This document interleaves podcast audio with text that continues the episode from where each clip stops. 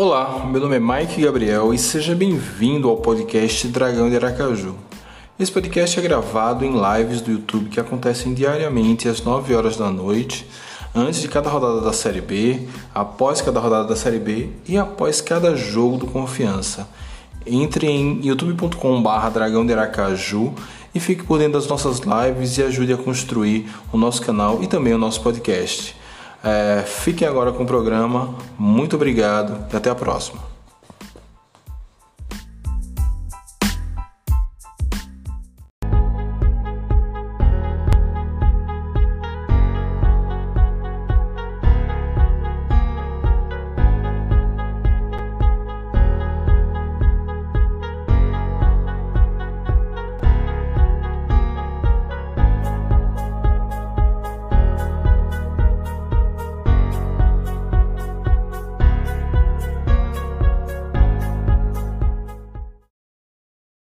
Salve torcida! Mais Gabriel aqui para mais uma live pós-jogo de mais uma derrota. Ninguém aguenta mais, não tem um mínimo de tranquilidade para acompanhar esse time. Boa noite aí a turma que já chegou. Boa noite para o meu parceiro Adam Lúcia, meu parceiro Fábio Oliveira. Likes UFC, parceiraço que já está aqui também desde cedo. Vamos lá, né? Vamos resistir, vamos até o final com confiança, preparando aí o caminho para a Série C, enfim, analisar até o final, mas realmente tá difícil, complicado, complicado mesmo. Alan Martins já chegou aqui dizendo essa zaga mata qualquer um do coração. Pois é, cara, o problema não é nem a zaga, né? É...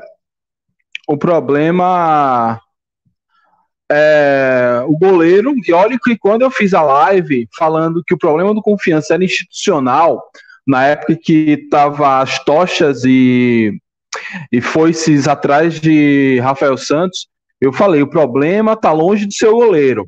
Aí muita gente naquela live disse que eu passei pano para Rafael Santos, tá aí, o goleiro entregou os dois últimos jogos, é, porque eu até analiso que o Confiança não fez um jogo tão desgraçado assim.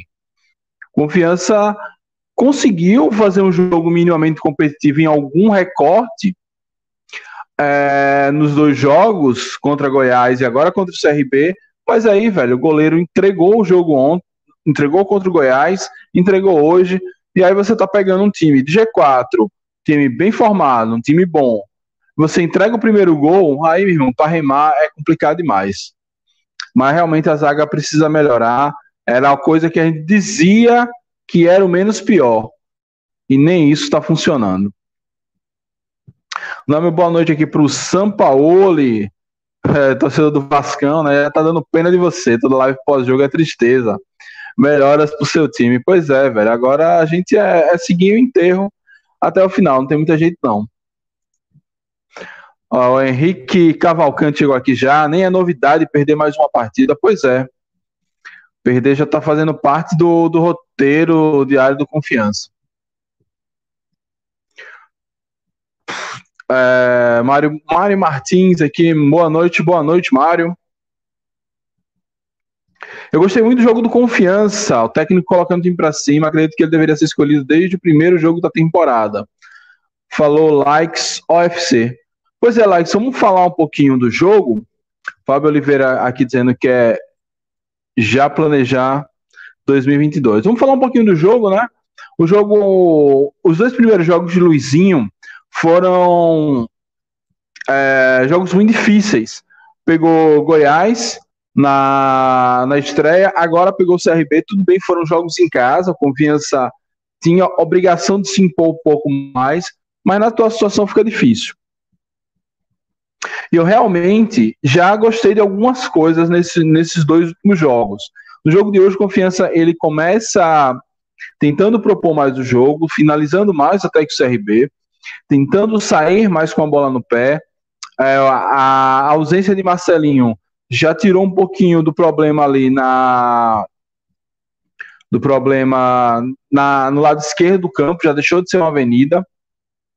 É, então, realmente, como o Lax falou, talvez um técnico mais pragmático, menos inventivo, como era Rodrigo Santana no início da Série B, é, pudesse ser melhor. Eu sempre advoguei que o ideal seria um técnico mais cascudo, um técnico mais acostumado a pegar esses times cheios de baranga.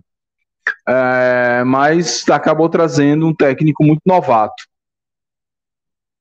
De qualquer sorte, o jogo começou assim, com confiança melhor, e o CRB claramente baixando suas linhas, tentando sair no contra-ataque, conseguiu encaixar alguns sem grande sucesso, até que com, quando ele encaixa o seu melhor contra-ataque, o, o jogador regatiano chuta, não vou me lembrar o nome dele agora, o jogador regatiano chuta e para mim o goleiro falhou mais uma vez, assim como ele falhou contra o Goiás e mudou o jogo, falhou contra o CRB e mudou o jogo mais uma vez.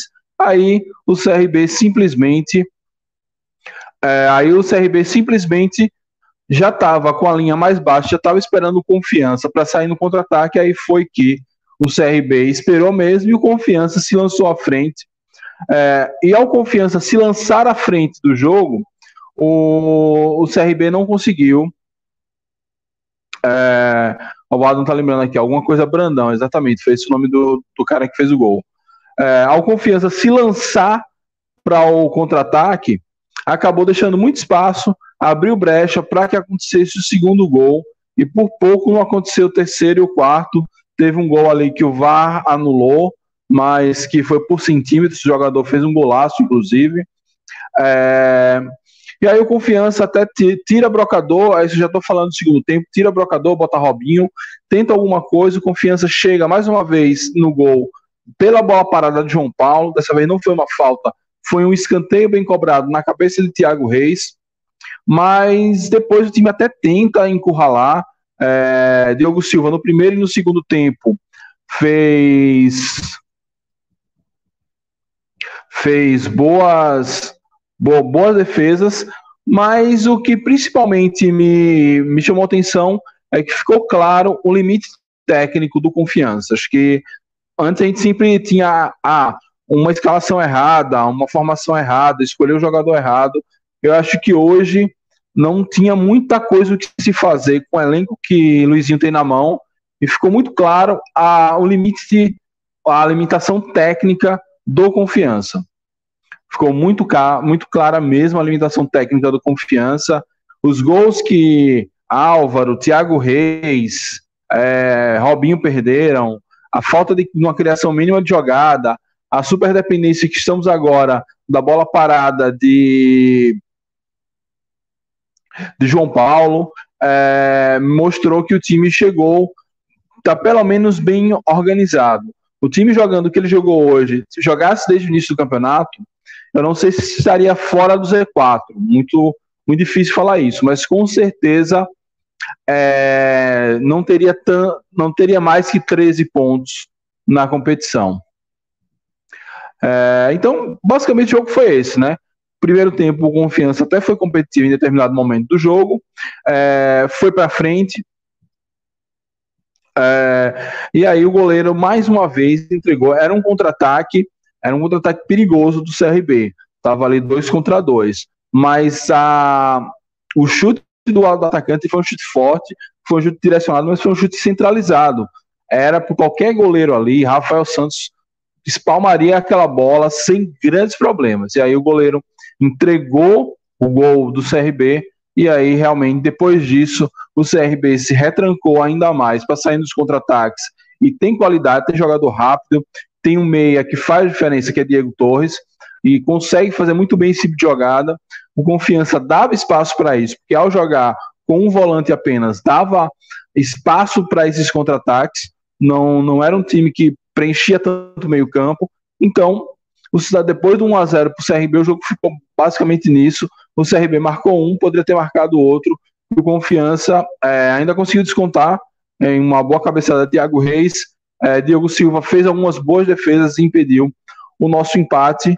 É, não fosse a situação terrível, não fosse a gente estar tá contando os dias para o rebaixamento ser confirmado, é, sei lá, se o Confiança estivesse ali com 20 pontos, ainda com alguma chance de sonhar, eu diria que foi um resultado normal. O CRB não à toa está na liderança momentânea do campeonato. É um time muito bom, é um time muito bem treinado, tem um ataque mortal. O problema do CRB era a defesa, mas está organizando essa defesa, não está no G4 e não é candidato ao acesso por acaso. Mas, infelizmente, hoje, qualquer, qualquer senão, ele acaba sendo bloqueado pela péssima campanha, o que faz confiança. É isso do jogo, infelizmente, não temos tanto o que falar. Quer dizer, eu não tenho tanto, mas talvez o meu amigo Fernando Santana tenha algo a falar. E aí, Mike, tudo bom? E aí, e aí DG, beleza? Queria dizer que tá tudo bom, mas tá na vida. Acabamos de analisar o jogo, vamos aqui para a escolha dos melhores e piores, mas manda aí sua análise do jogo. Mano, Mike, na verdade, minha análise pós-jogo, eu acabei de, de postar aqui é, deve estar tá subindo, não sei se já subiu ainda. Estou fazendo esses vídeos pós-jogo aqui, né? Também, mas assim, é, é aquilo, o enredo não muda muito, não, né? É mais do mesmo.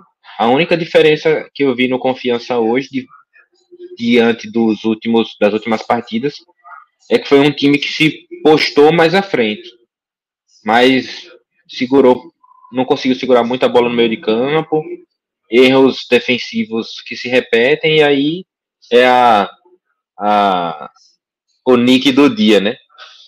Volta Rafael, a galera tava aí cornetando Rafael pelas falhas e queria Michael. Michael já tem duas partidas aí que falha e prejudica o resultado, né? Se não fosse a espalmada diante do Goiás, o jogo tinha sido 1 a 1 e hoje de novo, se não fosse aquela falha, também teria sido 1 a 1 é, os erros se repetem, a gente está aqui para documentar essa reta final do campeonato do Confiança. E o que a gente pedia era um resto de campeonato digno, né? E a gente está fazendo. São partidas que o Confiança está perdendo aí, por 2 a 1 por 1 a 0 como foi contra o Cruzeiro. É, e se for olhar de acordo com o campeonato inteiro, a gente perdeu para o Brusque por 3 a 0 perdeu para o Guarani por 4 a 1 e o Sampaio por 3 a 1 O resto é tudo partida meio igual. Que a gente falhou ali, falhou aqui, é, o adversário era melhor, a gente entregou, o adversário aproveitou a oportunidade. E esse resto de campeonato que seja digno. Mas é, vamos, vamos para análise dos melhores e piores, que a gente vai comentando com a galera aí também.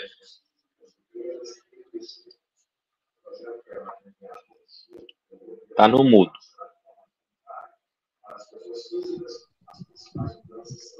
Deixa eu. Meus melhores e piores. É, deixa eu tentar pensar aqui em algum pior. É, cara. Ou não, pior tem vários, né? Pior. Vou até começar com os piores, que é mais fácil. Pior, mais uma vez, é, Michel Fracaro. Pô, não pode, não pode entregar mais um gol. É, é complicado na Série B desde o ano passado. Historicamente é assim. A gente vem analisando esse ano até eu não falei tanto nisso, mas eu analisei o ano passado, eu peguei as estatísticas, é, é, todo time que sai atrás na, no, no, placar, a tendência é não pontuar, não, quem sai na frente do placar, a tendência é pontuar, as possibilidades de empate são pequenas, as de virada na Série B são remotas, e para isso a gente precisa que o goleiro não entregue gol. É, e Michel já entregou nas duas últimas partidas. Aí, se Luizinho chega contra o Brasil e bota Rafael, eu tiro a razão dele? Não tiro de jeito nenhum. Porque entregou dois jogos e, assim, contra, era, eram dois jogos que se você empata com Goiás, empata com o CRB ou ganha um jogo desse, era para dar moral. Porque são dois times muito bons. Dois times que vão brigar por acesso. Mas a, aconteceu isso. É, então, meu pior já vai ser Michel Fracaro. Cara, mais uma vez, é, não gostei de. Eu não gostei da partida de Madison. Mais uma vez, Madison perdido. Botar. Vou botar aqui. Não vou botar a zaga, a galera tá criticando muito a zaga, mas acho que ali foi mais o contexto de desespero do jogo. É, vou botar pelo fato dele ter feito um gol contra nas mesmas situações, chegando estabanado contra o Sergipe, Álvaro fez falta que sua porra, não consegui, não foi amarelado por sorte, e ainda perde um gol na cara. Era um a um. A gente poderia ter voltado para o jogo rapidamente e aí. É, mas assim, dá para você escolher vários piores. Para mim, Michel Fracaro, Álvaro e, e Gemerson. Gemerson parece que deixou toda a bola que ele tem para jogar contra o Náutico. Os melhores em campo, cara. Deixa eu dar minhas ah, opiniões dos piores primeiro, Mike. Tá, vá, fala lá. É, eu concordo com você em Michael, né? Já, já citei isso na, na minha primeira fala. Concordo com Álvaro também. Acho que o que o que Álvaro fez hoje, Everton poderia fazer também. E aí a gente não entende porque Everton não joga nesse time. Né? É, Álvaro não conseguiu aprender a bola, não conseguiu tocar, mas eu coloco o Brocador como uma outra peça que vai ruim, muito mais por conta do que a gente esperar dele, né? Ou esperava, né? Porque agora, sinceramente, eu não espero mais nada. É, a gente veio com a expectativa de um brocador que viesse para ser o artilheiro da equipe, uma equipe que criava bastante. E, inclusive na transmissão hoje a gente ouviu é, falar de um Hernani que não recebe bola, de que ele não faz gol por causa disso. Na verdade, não é. Ele também estava mal no esporte, ele também vinha mal é, nas últimas temporadas. Só no esporte, num, dois anos atrás, três anos atrás, que ele fez alguns gols quando o esporte estava na Série B ainda. Mas eu coloco aí como terceiro pior. Mas assim, a zaga, minha opinião sobre a nossa zaga, é que enquanto for Nery e Lirley, a gente vai sofrer com os problemas de velocidade. São dois zagueiros lentos, dois zagueiros de combate, né, que ali dentro da área eles conseguem disputar no corpo, mas na velocidade não. E a gente tomou muita bola assim, muito também por conta da liberdade que Diego Torres teve no meio teve muita liberdade. A gente sabia que Diego Torres era o cérebro desse time do CRB, o cara que dita o ritmo.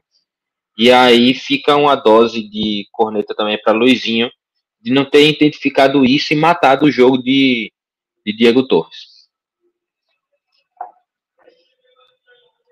Tá no mudo. Pois é, pois é. Eu, como tô com fone agora, eu tô com medo de, de, de gerar eco. É por isso que eu fico botando tirando do mudo. É... Não, mas né, Mike, ele não levanta assim e deixa no mudo, não, é? Não, não. Quer dizer, que eu saiba, não. Essa versão Mike de fone de Galvão Bueno é uma skin desbloqueada.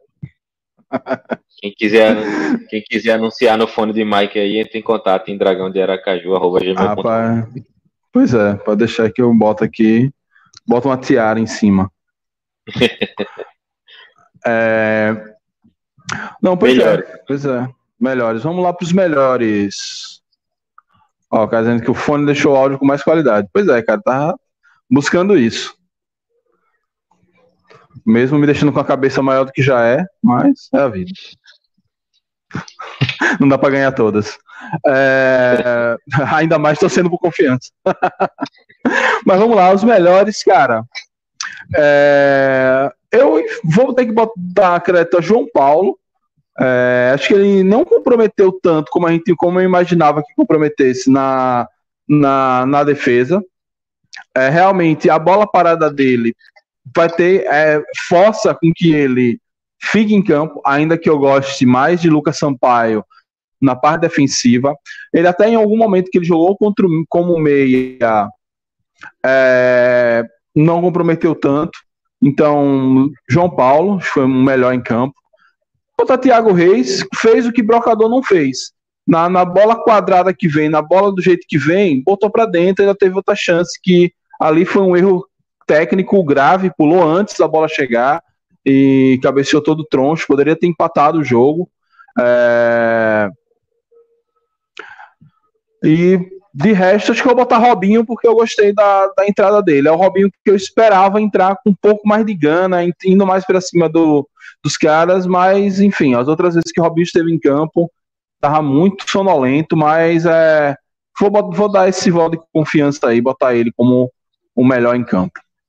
Um dos melhores em campo, por conta dessa entrada aí, com um pouco mais de alma, tentando fazer alguma coisa, enfim. É, seus melhores, DG. Mike, eu concordo com você exatamente nessas, nessas colocações. E Lucas falando aí, gol do Londrina, estamos cada vez mais firmes na última posição. Eu tenho uma, uma fala depois para falar sobre isso, mas confiança não faz a parte dele, não importa o que o Londrina faça. A gente continua sempre sem fazer a nossa parte. É, mas voltando à, à questão dos melhores e piores, concordo, concordo, acho que são os nomes. Eu só gostei também, vale citar, da entrada de Vila. Bocão como titular, em determinado momento ele estava indo bem, depois caiu de desempenho. É, muita gente ainda acusa ele de ter dado condição naquele lance ali é, do segundo gol, né? Que eu acho que não foi. Eu acho que ali foi uma questão de o time perder a bola muito fácil e a linha de zaga tá desmontada porque estava saindo para jogar, né? E quando o Vila entrou, esse problema se resolveu. Não sei se é porque é um cara que tem mais uma, uma obrigação defensiva, mas ao mesmo tempo ele saiu muito para o ataque. Ele foi, tem suas limitações, tem suas dificuldades em, em algumas jogadas, mas eu gostei da entrada dele também. De resto, exceto o Vila, eu concordo com você nas suas escolhas. Mudou, mudo. É, o Alan falou aqui, ó, os melhores, João Paulo, Lucas. Lucas? Que Lucas? Lucas Sampaio. Lucas Sampaio entrou? Eu nem vi, velho. Oxe, João Paulo não foi jogar na frente, pô. É verdade, verdade. Entrou Lucas é... Sampaio e Vila. Ele tirou, tirou Brocador e tirou Bocão. Aí botou uhum. o Williams, que para mim também fez uma partida ruim já ali já teria que ter voltado com o Thiago Reis, que é um cara que eu já defendia em uma outra, outra oportunidade, porque Hernani jogou a última partida inteira como titular. Eu não entendi porque Hernani se arrastando em campo com aquela perninha dele meio amarrada assim. E aí hoje pelo menos saiu, parece que saiu sentindo dores. Vai esperar a informação. Uhum. Ó, Lucas aqui, ó. O time tá tão ruim que os melhores saíram do banco. Eu acho que só o Alan que mandou aqui a lista dele de melhores e piores. A outra galera, nem, enfim, tanta desgraça que nem se deu o trabalho de digitar. Mas vamos lá, vamos comentar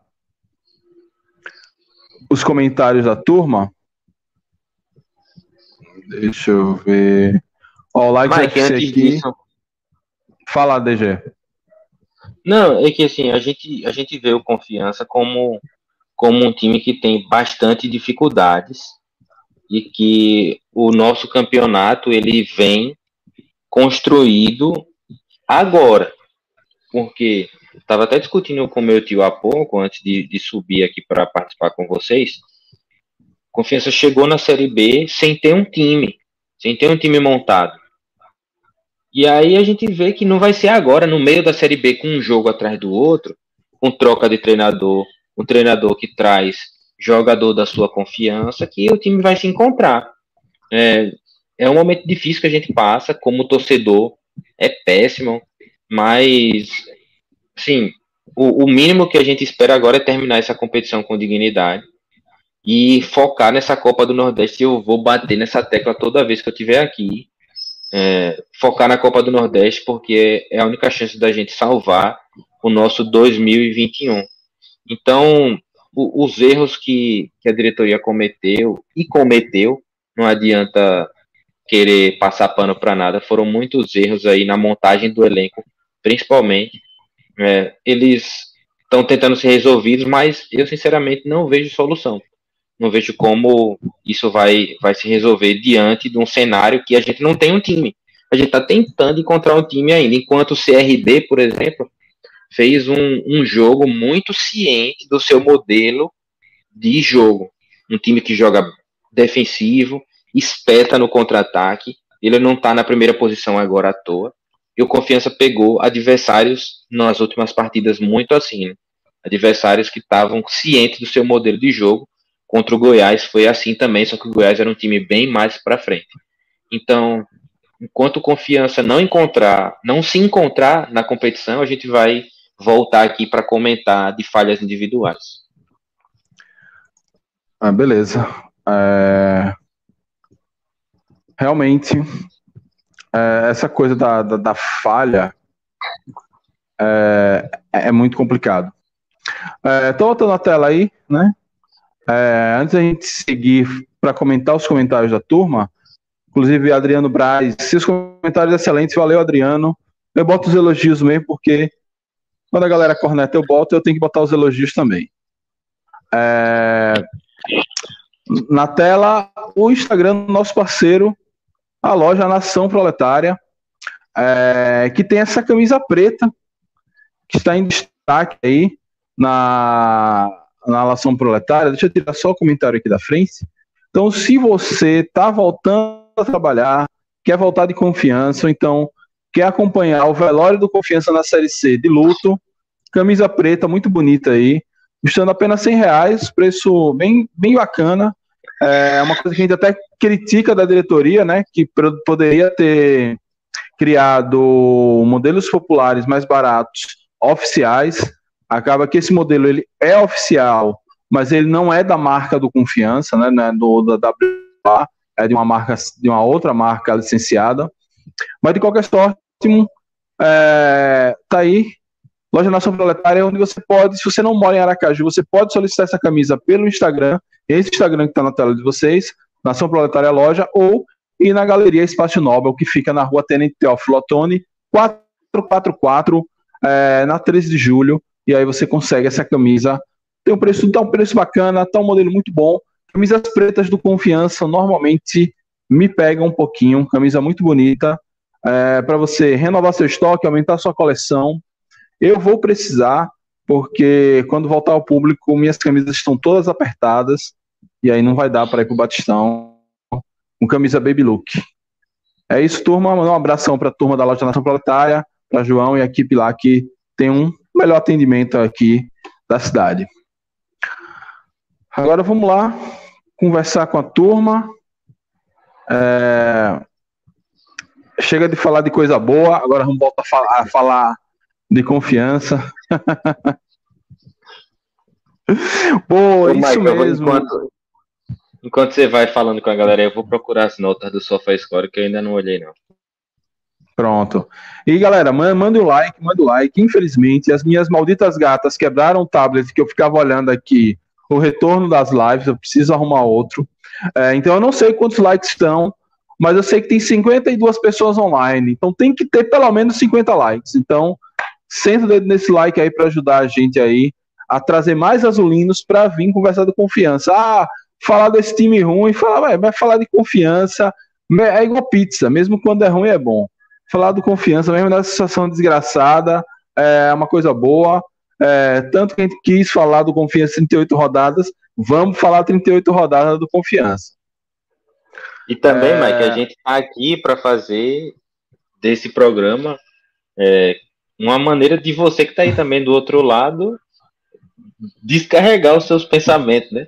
A gente muitas vezes percebe torcedores em casa que estão muitas vezes sozinhos, não tem com quem conversar, falar de confiança. Mande seu comentário aqui, a gente vai ler, vai interagir também. Pois é, ó, Alan falando que tem oito likes. Galera, oito likes é uma esculhambação. Mete o like aí para ajudar a turma. É, Edmilson, Tivemos o campeonato regional para montar uma equipe, nem isso conseguimos, aí fica difícil. Todos já sabia como seria difícil a Série B. Pois é, Edmilson, nós falamos isso aqui desde o início. A Copa do Nordeste é importante porque ela nos dá o parâmetro do nível de dificuldade que a gente vai enfrentar no segundo semestre. Nos últimos quatro jogos da Copa do Nordeste, Confiança não marcou um mísero gol. Aí, como Confiança estava goleando no Campeonato Sergipano, não buscou reforçar a equipe não buscou mexer na equipe. Aí aí deu-se a desgraça agora. Então, realmente. E para o campeonato, falando em campeonato regional, deixa lembrou bem que tem a, a pré-copa do Nordeste agora, e que é muito importante a gente passar de fase para poder é, ter acesso a alguma cota. E aí eu vou jogar essa pergunta para a DG e para aqui, para a galera do chat. Será que se a gente pensar que pelo menos eu vi algumas pequenas melhoras no jogo contra o Goiás e contra o CRB. Levando em conta que a gente não vai enfrentar times do nível de Goiás e CRB na pré-copa do Nordeste, mantendo essa pegada, tentando aprimorar esse estilo de jogo, é o caminho para a gente conseguir a, a, a vaga na, na fase de grupos da Copa do Nordeste? Antes de comentar, Mike, sobre a partida, o Coritiba empata. Matheus Salles deixa tudo igual. Londrina 1, um, Coritiba 1 um, também. Boa, é, coxa. Sobre os, adversários, sobre os adversários da. Diga, diga o que você falar. Bora, coxa, bora manter a esperança. sobre os adversários da Copa do Nordeste e sobre o, o estilo de jogo de confiança. É, naturalmente a gente vai evoluir, porque, bicho, eu não vejo como confiança vai regredir mais, assim, sinceramente. É, os caras estão treinando, os caras estão ali concentrados, mas não, não tem mais o. Assim, tem, mas eu não quero pensar que tenha mais o que piorar. A gente vai tentar encontrar um, um modelo de jogo e os adversários da, da Copa do Nordeste, explicando para a galera que está vendo aqui, são 32 times ao todo, e aí vai ter um primeiro mata, né? Um jogo único. Depois tem um segundo confronto de mata também, que aí é onde o confiança entra. E depois aí sim, os oito times que passarem dessas duas primeiras fases, eles fazem um mata-mata, que aí define quem vai entrar, né? Os quatro melhores que vão entrar. Se a gente pensar que tá tudo dividido por ranking e os melhores ranqueados tendem a se classificar para o mata-mata, né? Então, os oito melhores, eu estou até abrindo aqui para poder passar com precisão, porque eu escrevi isso hoje aqui no Twitter, e vou falar para a galera já com a posição. São Santa Cruz, que é o último colocado da Série C, né, tem 12 pontos. O América de Natal, que tem 25 pontos na Série D, assim como o ABC, que é o segundo colocado, está com 22. Então, América e ABC no mesmo grupo da Série D, primeiro e segundo. O Ferroviário é o quinto colocado da Série C. O Botafogo da Paraíba é o terceiro da Série C. Aí tem o Vitória e o CRB. Desses jogos todos, se a gente for, for classificar aí, a pedreira maior de todas é o CRB, né? Que ninguém vai querer pegar de jeito nenhum. E existe essa possibilidade do Confiança enfrentar esse mesmo CRB novamente pela Copa do Nordeste. E aí, mesmo que a gente se encontre, eu não vejo como Confiança vai conseguir ganhar dois jogos do CRB, ou pelo menos ganhar um e empatar outro, né? CRB está muito na frente da gente em termos de jogar mesmo e de opções no elenco. Eu imagino que hoje, se, seu, se o CRB colocasse o seu time reserva para jogar com confiança, eles ganhariam. Então não precisava nem é, fazer um, algo mais. Né? Tá certo que eles têm um foco dividido é, no, num provável acesso e queiram fazer é, focar nisso durante a Série B, mas eu imagino muito que o CRB a gente tem que fugir. De resto, todos os outros jogos são perigosos. Até o próprio Santa Cruz, que está bem mal na competição, é um jogo perigoso. Porque uhum. tem camisa, né? Tem camisa. É, a América e, C, e, e ABC são outros dois times também que estão na Série D, mas a gente esse ano perdeu para o Sergipe, que é Série D, a gente perdeu para o 4 de julho, que é Série D, a gente perdeu para o Altos, que é Série D também. Então, Altos é Série C. O Altos é Série C. E a, a gente perdeu para times de Série D com tranquilidade. Então, não vejo é, nenhum confronto fácil, não. Confiança, logicamente, precisa melhorar e concentrar para isso.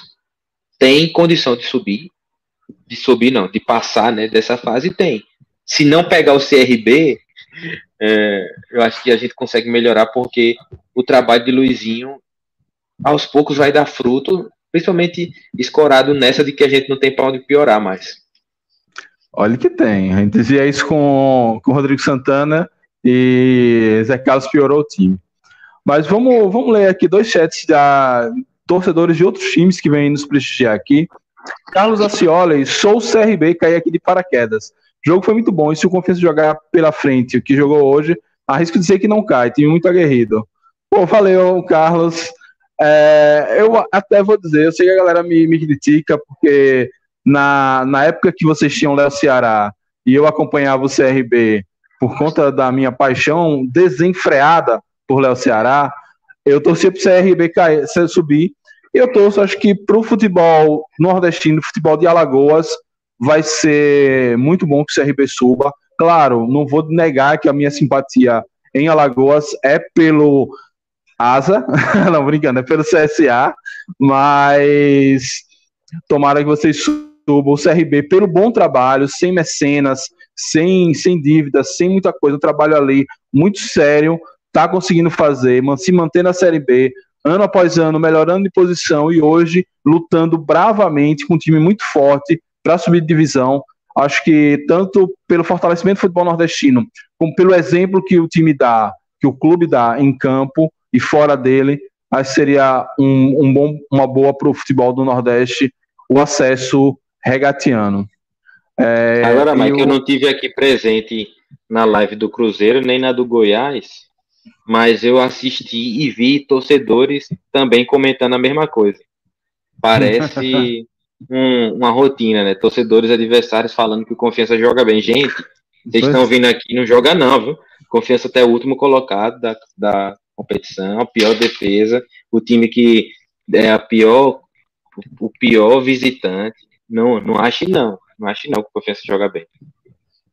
Pois é, é porque realmente se você comparar com outros times que estão lá embaixo, é, o Confiança ele tem lapsos de, de alguma competitividade mas realmente é, é entregar muito jogo, velho. Se a gente olha, for pensar, o do Remo foi um jogo que estava muito na cara que o cara ia fazer aquele gol e Zé Carlos não conseguiu bloquear. Aí o Cruzeiro foi uma atrapalhada, foi um pênalti que muita gente que disse não foi pênalti, enfim.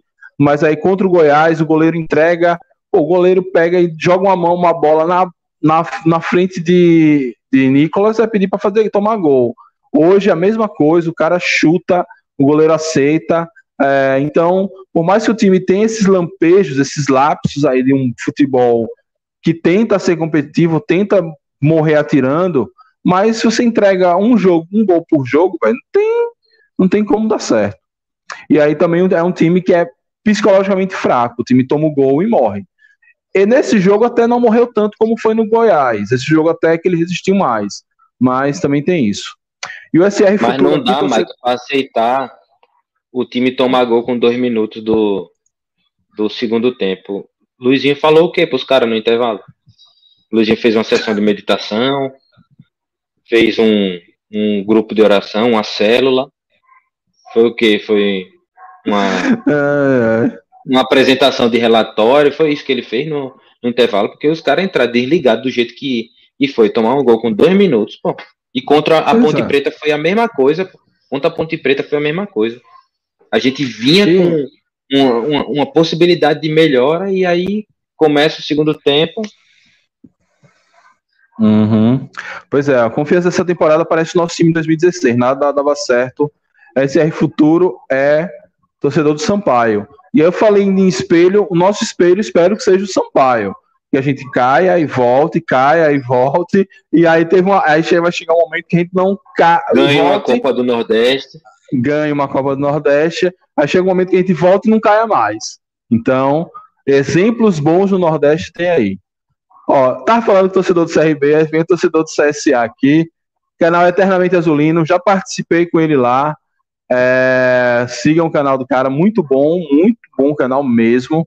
É, rapaz, como é que um clube de Série B contrata o ex-jogador Hernani? Cara, acho que foi uma aposta válida. Sinceramente, acho que foi uma aposta válida. É, mas realmente a gente já falava na época que o problema que o time não tinha como não não não criava para o centroavante. É tanto que o centroavante que estava aqui antes, o Alex Henrique, saiu daqui e está fazendo uma ruma de gol na Série D agora. Você pode até argumentar ah, mas Série D o nível é mais baixo. É, Mas se a bola não chegar, velho, não tem centroavante no mundo que, que dê jeito. É, eu não lembro mais exatamente o que, é que eu comentei quando, quando o Hernani chegou. Então, assim, eu, eu posso comentar hoje. Se eu, eu talvez eu veja isso aí aqui para pensar, uhum. mas quando eu, pelo que eu me lembro, eu, eu não, não gostei da, da vinda de Hernani. É, Hernani, a galera acaba comentando as mais variadas opções do nome dele, mas é Hernani. É porque aqui, é, como é o nome dele, Mike? Eternamente Azulino. Cara, Eternamente Azulino. Não Vou chamar ele de chamar ele de Moisés. Então, Moisés, é, aqui a gente tem um diretor de futebol que se chama Hernando. Aí a galera acaba confundindo bastante. Hernani, Hernando, Hernandes, aí já vai. Enfim, eu, eu não, não achei que seria uma boa. E se confirmou que não foi, né? Hernandes tá hoje aqui, seis partidas pela confiança, passou mais de um mês no DM por conta de uma lesão, tem um dos salários mais altos do elenco. É, já é uma contratação que não vai se pagar. Eu não vejo o que é que ele vai fazer para salvar o confiança de um muito provável rebaixamento. Então, por mim, já tinha mandado ele embora.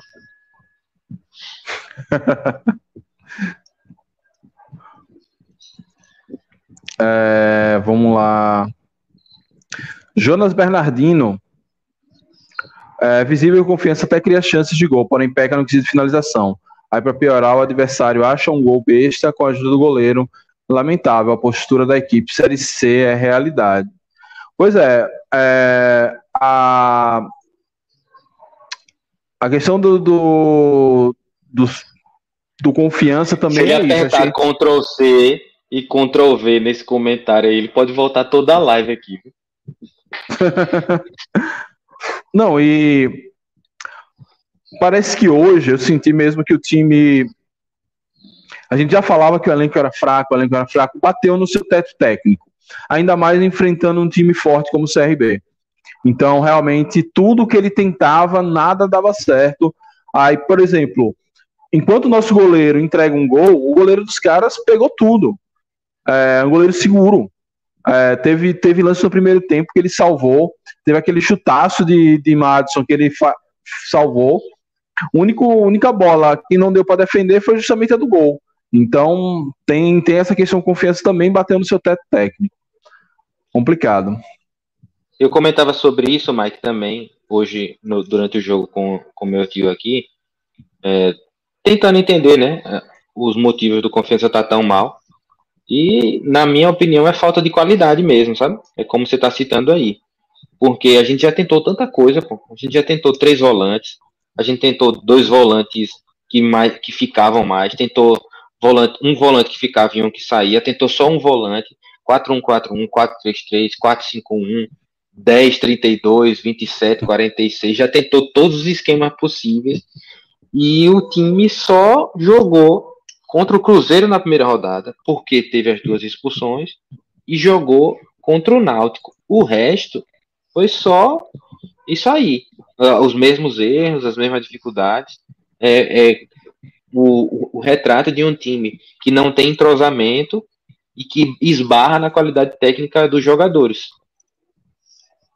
Na falta de qualidade técnica. é, exato. É, e realmente, o, o, ano passado a gente ainda tinha alguns lampejos, algumas ilhas de qualidade, que era Reis, era Castilho, Castilho. era o próprio Ítalo que estava numa boa fase, mas esse ano nem isso está acontecendo. Realmente a gente precisava, que a gente até apostou em Hernani, não foi uma aposta certa. Tinha Neto Berola, que agora está machucado, e aí vamos ver se com a volta, se Neto Berola, quando recuperar da lesão no ombro, com esse esquema do Luizinho, pode voltar a render, mas também é isso. Não é que o ano passado, então, não é que todos os times de Série B sejam ótimos times. A questão é que você precisa ter um ou dois que pelo menos faça alguma coisa. O Confiança não tem ninguém que faça isso. O rapaz do Eternamente Azulino eu lembrei agora. Evandro, Evandro Lopes. Meu parente, junto com o Luizinho, família Lopes, e junto com a Hélio, que acho que se desescreveu aqui do canal, que nunca mais apareceu. Paulo Tales, torcedor do Cruzeiro. Tá explicado porque o Confiança tá dando certo. Todo jogo uma escalação nova. Parece o time do Mozart. Mas agora isso mudou. Agora com o Luizinho parece que a coerência voltou ao Sabino. Problema maior. Problema é que agora, quando o Luizinho assume o time, a Inês é morta. Não tem mais jeito. Né? Não tem como, como salvar. Vamos ver se ele pelo menos Daniel consegue Paulista. fazer uns, uns poucos pontos também. Daniel Paulista, na entrevista dele agora recente, ele comentava da dificuldade de botar, repetir uma escalação no Guarani. O Guarani tinha chegado ao G4, ele dizia assim, dessa dificuldade de repetir escalação. Não sei, o, todos os times acho que acabam passando por isso, é uma competição que tem muita suspensão, é, tem a questão de machucados também, né? Então, né, não é todo mundo que consegue repetir escalação todo jogo, não. Acho que não é isso que está fazendo confiança ser tão ruim. Na verdade, é porque a gente não tem um time ainda. A gente tem jogadores que não se conhecem em campo. É, mas a questão não é necessariamente você repetir jogador, é você manter um esquema, coisa que não existia antes. Antes era cada a gente chegou a jogar com três zagueiros. Então, hoje, pelo menos com o Luizinho, a gente sabe mais ou menos que ele. Quer dizer, são dois jogos apenas, mas a tendência é que se mantenha um esquema. E mantendo o esquema, até para os jogadores entrarem e saber o papel que eles precisam desempenhar, é mais fácil. Com Mas hoje Santana... eu achei meio confuso, Mike. O meio de campo ofensivo mesmo, muitas vezes, eu achei meio confuso. Talvez seja até uma limitação minha do entendimento tático, sabe? É, eu, eu, senti ali um, um, meio de campo, uma marcação na primeira linha ali um pouco desencaixada. Aí chegou no final do jogo, ele coloca Ítalo, que sempre rendeu na esquerda, Ítalo veio jogar na direita, porque na esquerda ele já tinha colocado é, Lucas Sampaio e estava João Paulo. E aí ele colocou, uhum. teve uma, uma, hora que Ítalo foi para a esquerda, depois um outro momento, já no final do jogo, Madison veio fazer zagueiro e Nery Barreiro foi lá pro ataque, ficar de atacante. Então, assim, deu uma confusão maluca, principalmente por conta da necessidade do resultado, né? Ele precisou uhum. bagunçar o time ali para tentar encontrar alguma coisa, mas o time que o Confiança colocou em campo contra o Goiás e contra hoje o CRB, eles se parecem na formação, mas na postura foi bem diferente. Hoje o time teve uma postura bem ofensiva e contra o Goiás bem defensiva. É, teve a, a, diferença da questão dos volantes, né? Contra o Goiás, acho que ele já ele entrou com Madison e Serginho e hoje ele entrou só com Madison. Eu ainda acho que ele deve entrar com dois volantes. O problema é que parece que Vila está proibido de jogar nesse time. É, Vila entra, sempre Vila entra, faz bons jogos. Quando ele esteve de titular, fez bons jogos também, mas ele poderia ter tentado, já que Serginho não tava, Serginho e Madison realmente não estão funcionando, ele poderia ter tentado Madison e Vila, mas realmente, mas pelo menos assim, manteve um esquema que eu não gosto, né? Com três jogadores de ataque, com três atacantes, mas é, acho que não precisa. Acho que, inclusive, hoje, se a gente tivesse um time mais preenchido no meio, num 4-4-2 mais tradicional, a gente não tomaria tanta bola nas costas, teria mais gente ali para fazer o combate. Segundo gol do CRB mesmo, os caras desceram com a linha de quatro é, e sair, saíram de cara com a zaga, porque justamente botar Madison ali sozinho e botar dois jogadores que são muito ofensivos na, nas pontas, não, não são jogadores que recompõem tanto, que é Luigi e Williams.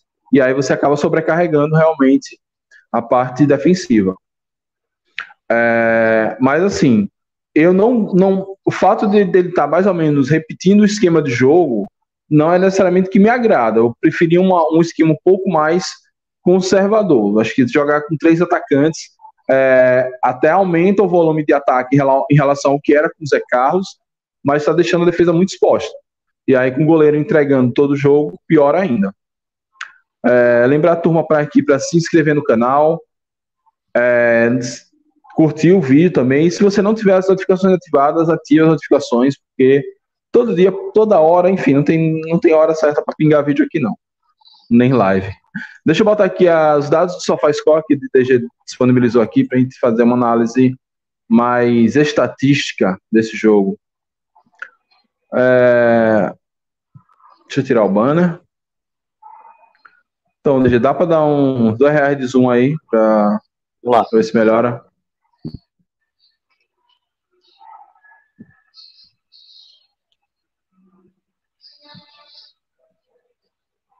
Aqui. Pronto. Melhor opção.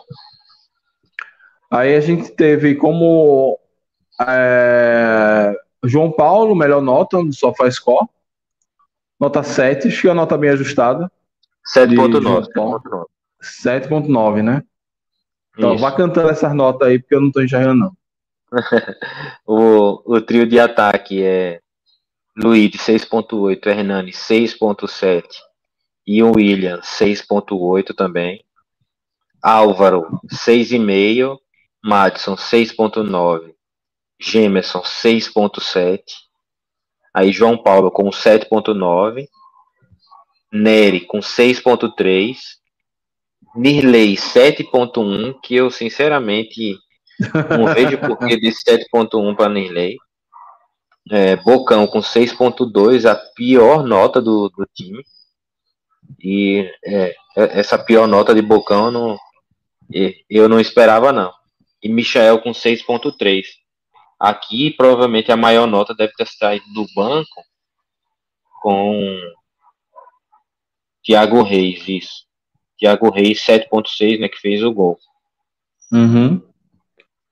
E o CRB aqui, a, as melhores notas saem do meio, né? E não é à toa, né? Que pois sai é. aqui de Diego Torres, o craque do time, o Wesley também, e aí depois os dois caras que fizeram os gols, né? Júnior Brandão e Já Já, mas deixar Diego Torres sozinho no meio, é, do jeito que ele ficou muitas vezes, e o goleiro também aqui com a nota 7.5, mostrando a boa atuação dele. Pois é. Como faz falta um goleiro, né? Fazia falta com o Rafael Santos e tá voltando a fazer falta mais uma vez com o Michel Fracaro. É... As estatísticas Posse aí. De bola, ó, Mike. Dá para ver? Hum. Dá, dá para ver. Quer dizer, dá para dá pra enxergar. Aí. Clique em browser tá. que ele mantém a, o zoom.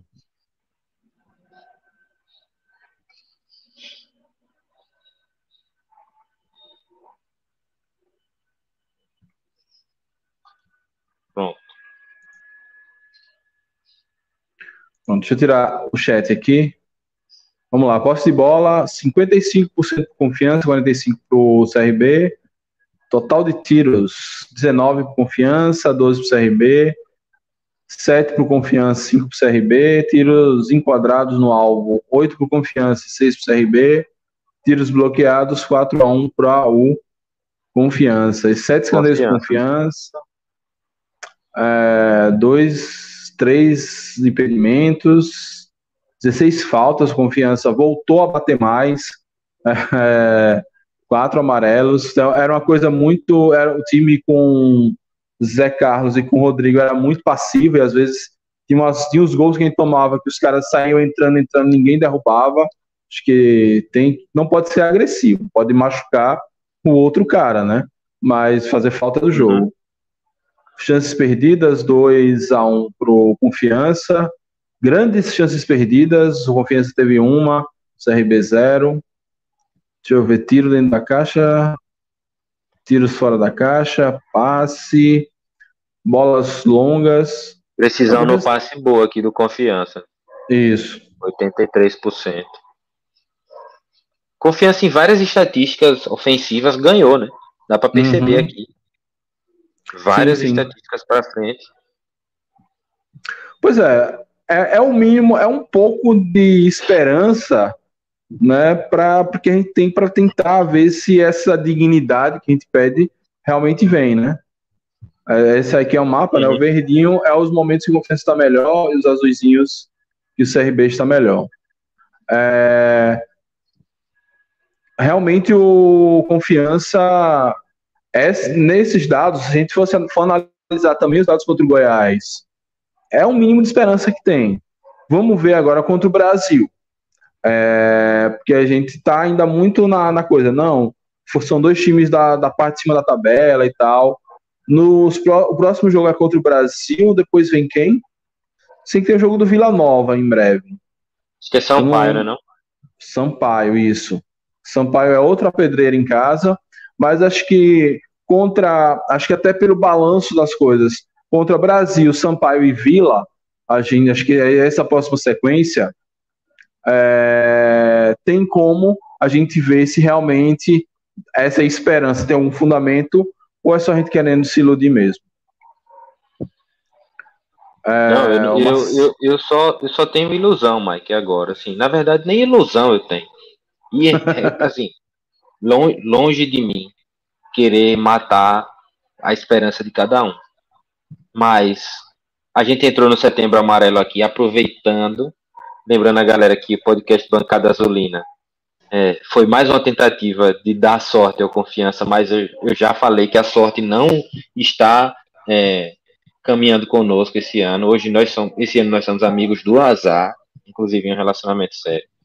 No ano passado nós fizemos um bancada azulina, especial bancada amarela, que tratava sobre as questões de saúde mental e um enfoque principal na saúde mental do jogador de futebol. Mas os torcedores esse ano que são os maiores abalados com saúde mental, e inclusive uma das, uma das estratégias para saber lidar com o problema é aceitar. Então, a gente já vai aceitando agora, para que quando chegar lá no final da competição, essa queda não seja surpresa para ninguém, viu, gente? Pois é. Vamos ler comentário aqui. É... Marcelo Venâncio, dois zagueiros de 33 anos lentos, que ficavam sempre correndo atrás, aí é foda. Pois é. O DG sempre fala que precisava de um zagueiro mais rápido ou de um esquema que não propiciasse que o zagueiro estivesse o tempo todo tendo que correr atrás do, da bola do jogador, né? E aí, para isso, a gente precisava de mais preenchimento no meio, que é o que a gente cobra há muito tempo aqui. O Carlos aqui falando. Luiz foi uma enganação. Em 2016 entrou para o profissional do CRB e foi vendido para o Corinthians por um milhão e meio. Depois disso, nunca mais voltou a jogar o que jogou naquele ano. Pois é, cara. Aqui eu nem sei, porque se a gente pede para ele sair, o reserva é pior, até que tá entregando alguma coisinha. Mike, o zagueiro que jogou com o Gum hoje, ele tem 22 anos. É, não, não, é, é só um exemplo. É, uhum. Eu não acho que a questão é principalmente a idade, até porque 33, é, muita não, gente diz que é o auge do futebol, né? É, então, é, é mais a, a, característica de jogo mesmo. São dois zagueiros lentos, né? Dois caras que eles são muito de área, não tem um, um zagueiro de cobertura, né? E quando teve um lance mesmo que Nirley salvou ali quase na linha, né? Quando Diego Torres driblou Michael sim, e, sim. E, chutou. Rapaz, eu observei é, Nery, eu até tava resenhando aqui com meu tio. Nery pegou um táxi, pô, pediu um Uber para voltar porque, meu irmão, a jogada já tinha acontecido e ele tava voltando aqui ainda. É uhum. uma dupla de zaga que, que não se ajustou. Não, e, e, o que mais impressiona é que, mesmo sabendo disso, qualquer falta um centímetro além do, da linha de meio campo, vai todo mundo para frente.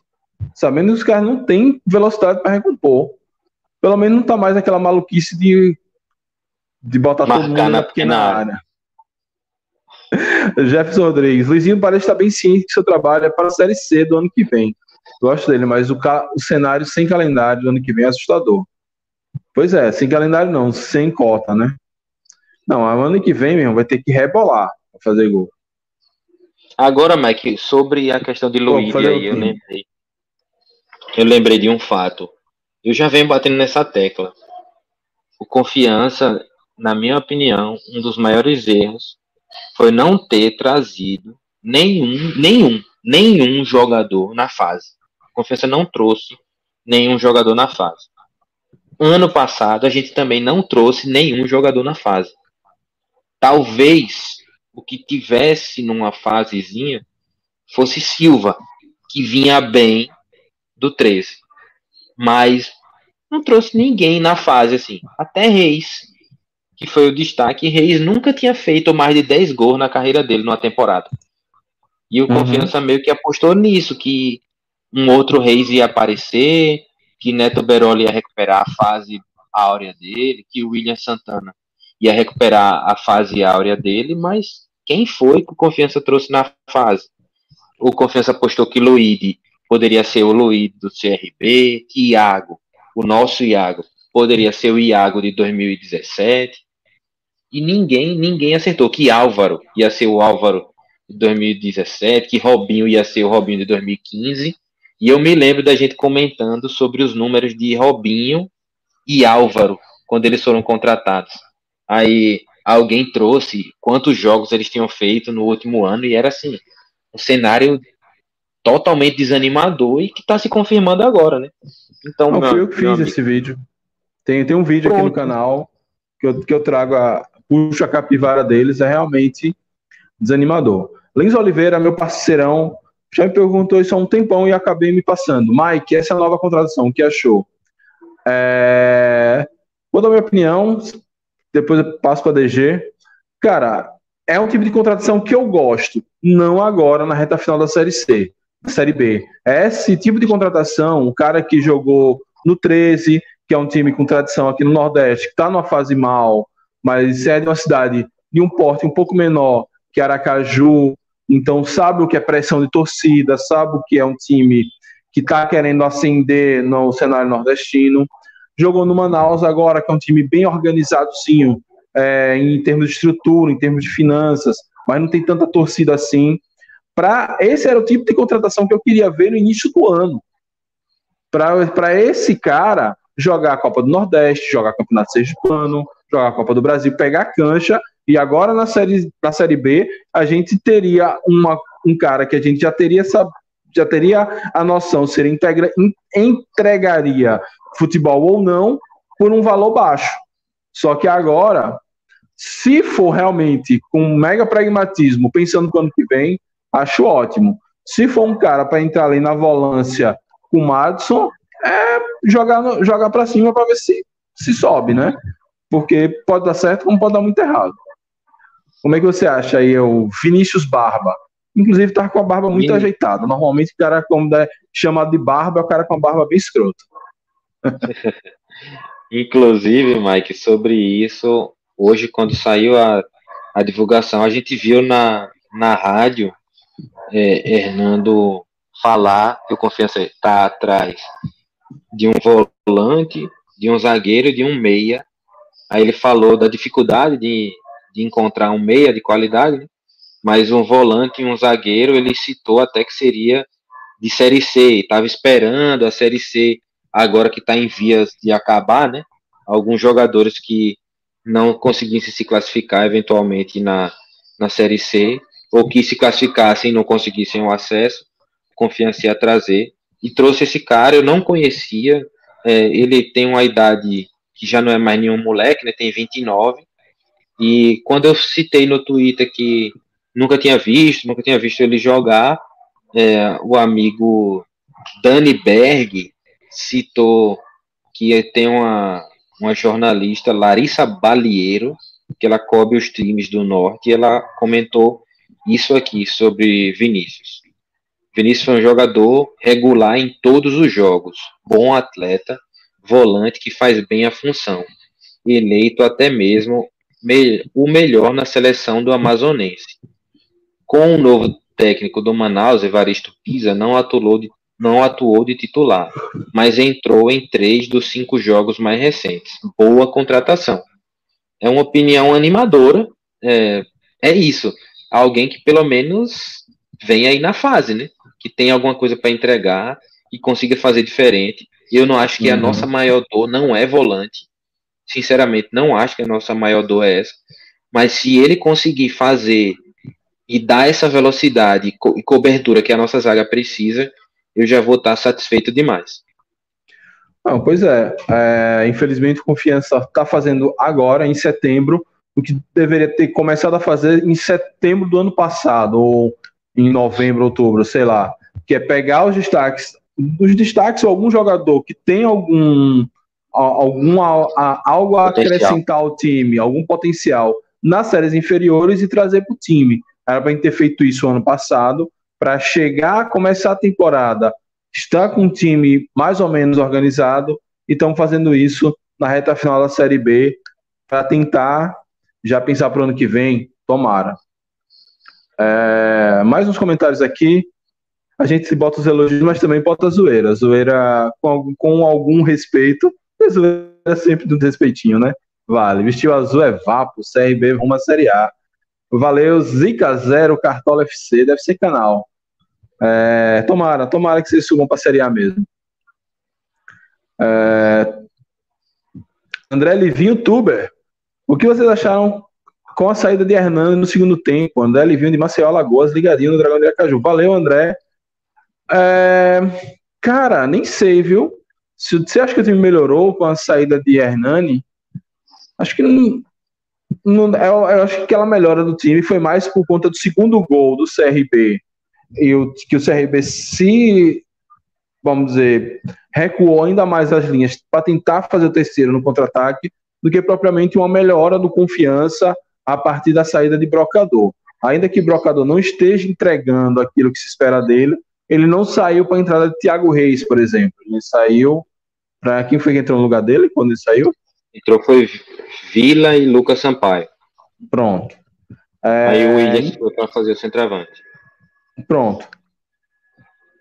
Eu preferia que saísse o Williams, mas parece que ele saiu porque sentiu. Não foi uma opção do técnico. É...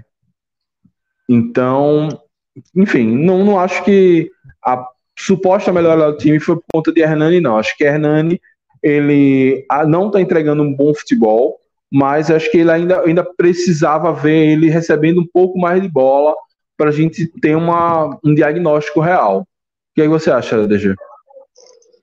Na verdade, eu já. Foi como eu falei antes. Inclusive, André Livinho YouTube, eu gostei demais do seu nome de usuário por conta da possibilidade de trocadilho aí. É, na verdade, eu já, eu já, já passou minha cota com o Hernani, sabe? É, foi como eu falei antes, não vejo mais como é, essa contratação se paga, tendo em vista que não, é, é impossível praticamente explorar a imagem de Hernani hoje em dia. Qualquer coisa que você fizer relacionada à exploração da imagem dele vai ser uma mídia totalmente negativa. É, e dentro de campo ele tem entregado muito pouco, muito pouco, muito pouco mesmo. É, e quando o Thiago Reis entrou, ele conseguiu segurar uma bola, duas bolas ali, fez umas tabelas e fez o gol. Eu, Hernani Brocador, a gente sabe que é um cara que não tem qualidade técnica para ficar armando jogada. O negócio dele é fazer gol. E gol feio, trombando, de canela, de costa, a bola batendo no zagueiro e entrando. Com gol com oportunismo. O jogo dele é esse. E para ele fazer isso, ele precisa estar tá muito bem fisicamente. E ele não parece estar bem fisicamente. Ele fica o tempo todo no, no primeiro tempo correndo atrás de zagueiro. Se é para correr atrás de zagueiro, bote Madison, pô, que faz isso bem ali na frente. Madison vai correr para um lado e para o outro atrás de zagueiro. Infelizmente, Hernani é um cara que veio no momento errado. É, talvez tenha tenha acontecido um, um match aí, né? Alguém que precisava de um atacante, um atacante que precisava de alguém para se amar e ser feliz, mas nenhum consegue oferecer a condição para o outro ideal. Confiança não consegue oferecer um time com condição de Hernani receber bola, nem Hernani consegue oferecer a confiança a bola na rede por oportunismo mínimo. Não, realmente. É... De fato, tem essa coisa de não receber bola, mas ele tem que também propiciar que essas bolas cheguem para ele, se posicione, abrir os espaços, puxar a marcação. Como você falou, ele fica ali correndo atrás de zagueiro o tempo todo, volta muito no meio e acaba realmente não não propiciando que essa bola chegue. Então, é, é ele não não pode simplesmente se sentar nessa nessa coisa do de ah, a bola não chegou, por isso que eu não estou bem. Acho que ele pode bus buscar outras oportunidades, realmente. E eu acho, Mike, é. que faz bem para o elenco de maneira geral essa saída de Hernani, gerar competitividade, colocar uma pulguinha atrás da orelha de Hernani, fazer com que Thiago Reis ganhe mais minutos. Afinal de contas, Sim. foi para isso que ele foi emprestado por confiança, para ganhar mais minutos. Se dá mais minutos a Thiago Reis e não improvisa William Santana de centroavante, você está colocando uma pulga atrás da orelha de Hernani e você está dando minutagem para Thiago Reis. Porque na partida de hoje ele já fez um gol. Quem sabe na partida que vem, é, não sei se Hernani vai começar a titular, se vai ter condição de jogo, mas de repente no intervalo mesmo ele não já entra, não já ganha mais minutos. Isso é bom gerar essa competitividade dentro do elenco. O jogador que está confortável, a gente sabe como é. Rafael Santos era um, era um exemplo. Era um cara que uhum. passou aí oito meses sem um reserva, né? É, pois é. O Adam Ilustra pega a esposa no ponto. Boa sorte lá, Adam. Depois você volta aqui para assistir o restante com a gente. Que comentário é, é... esse, Adam? Hã? Esse comentário de Adam aí tem um duplo sentido, viu, Adam? Eu tô ligado. Pegar a esposa no ponto, eu tô ligado. Esses seus comentários aqui. Essa é uma live de família, viu? Pois é. O time parece que já está rebaixado antes mesmo do campeonato acabar. Tem que ter mais luta, tem que ter mais vontade para conseguir os 45 pontos. Pois é, Jean, mas eu acho que não consegue nem 40, imagine 45. Acho que a vaca já foi pro brejo, mas acho que não é por isso, porque assim como a gente já sabe que não tem mais salvação, os jogadores sabem. Mas, pô, não custa nada até a carreira deles que está em jogo, pelo menos cair atirando. Quem sabe, rei, ó, Reis aí, tá hoje na Coreia, sendo destaque lá, fez uma boa Série B, teve várias propostas de Série A e veio de um time rebaixado para a Série B, na Série B que foi o Criciúma. Então, mas realmente parece que tem uma hora que os jogadores meio que deixam o jogo de mão. Eu não acho, Mike, não acho. Sinceramente, não acho é, que, que seja falta de vontade, falta, falta de garra. Tem um aspecto psicológico muito forte nisso. Confiança sente demais por conta de ter sofrido gols importantes em momentos chave da temporada. Então, fantasminha que fica ali navegando pela mente do cara, né? É, você vai falhar, você vai falhar, vai entregar, alguém vai entregar. E acaba acontecendo isso em todas as partidas. Mas é muito mais falta de qualidade técnica do que falta de vontade. Se, se fosse falta de vontade, isso era fácil de resolver. E o confiança não é esse o problema. Pois é, também tem isso. Roberto Barroso aqui, jogadores de Série B. Pois é, Roberto, essa é a eterna discussão, mas acho que jogador de Série B, como o Flamengo dizia, né, que craque a gente forma em casa. Jogador de Série B a gente forma jogando a Série B é, Silva, quando veio para cá, não era jogador de Série B. Hoje ele não é só um dos melhores laterais da Série B, como ele chegou a ser negociado com o Bahia para jogar Série A. Então, acho que ainda é justamente por isso que eu gosto do perfil do Vinícius Barba. O problema é que veio um jogador no perfil certo, com um ano de atraso e 13 pontos na tabela. É... Ó... Aí é complementando aqui o que o DG falou, né? Tem que ter cobrança lá na entrada do Sabino. Acho que já teve cobrança, já teve apoio, já teve afago. É, realmente, velho, a, a fase tá horrível. Ó, Vitor, vou fazer um pix para vocês. Parabéns pela dedicação do nosso dragão. Valeu, melhor que superchat, porque não tem o desconto do YouTube. Valeu, Vitor. É, deixa eu voltar aqui mais alguns comentários. Ó, Carlos Acioli, eu, eu como regatiano, o único time azul que não gosto são os nossos fregueses daqui. O Confiança é azul, mas eu tenho uma simpatia por vocês. Valeu, Carlos. Tenho uma simpatia por você, Carlos, também, por também compartilhar a mesma paixão por Léo Ceará. O homem tem uma camisa autografada por Léo. Caraca. É... Ataque titular de vocês deveria ser Thiago e Robinho. Thiago Reis querendo o CRB. Pois eu também queria um. Não sei porque essa necessidade tão grande de ter três atacantes. Dá para jogar com dois. E Thiago Reis, os Vascaínos, na época que ele veio para cá, eu não sei se a gente fez uma live, enfim. Acho que foi na estreia dele. Muitos Vascaínos comentaram que ele era um bom jogador e realmente não, não, não entregou nas primeiras partidas. Depois pegou o banco, fez o primeiro gol hoje. Tomara que deu, um, deu uma melhorada. Se bem que o ano que vem já não tá, vai estar tá mais por aqui, né? Uhum. Na verdade, Thiago Reis e Robinho são estilos que se complementam. Uhum. É, dois caras que são jovens, mas infelizmente Robinho não vem numa boa fase.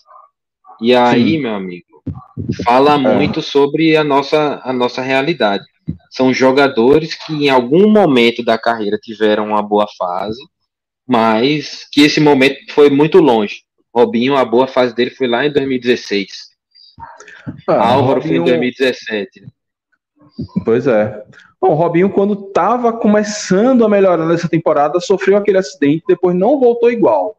E aí, eu não sei se, se a lesão ainda o incomoda, se ele ainda não está seguro, enfim. Zica Zero, vocês gostavam de Frotini? Jogou bem aqui no Galo. Era uma relação de amor e ódio, né, né, né DG? A gente não gostava muito dele, não, mas ele entregava gol, fazia gol com sua porra.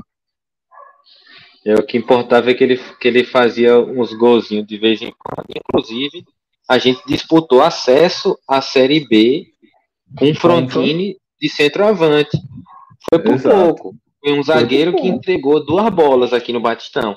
Se não fosse aquilo, a gente poderia ter até subido na ocasião. Pois é. Até Kivel faz falta. Rapaz, Kivel, é, em condições físicas, bota Thiago Reis e, e Brocador no banco fácil. Mike, você citou o caso de Kivel aí, inclusive hoje, dia primeiro, galera, é o dia que Kivel marcou aquele gol contra o Vitória no Batistão. Foi por volta de umas 11 e pouca, né? Que o gol foi aos 29 do segundo tempo.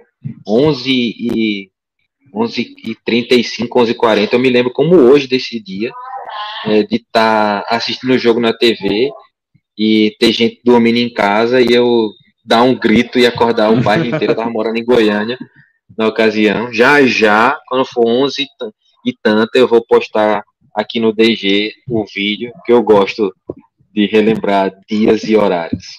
Ah, massa, massa. Cara, aquele dia foi massa sei se você veio para a live depois, eu achei que você foi uma live cheia de gente. A gente já fazia live pós-jogo, foi muito divertida a live, todo mundo emocionado, é, gritando, porque foi a nossa primeira vitória na Série B, né? Inesquecível.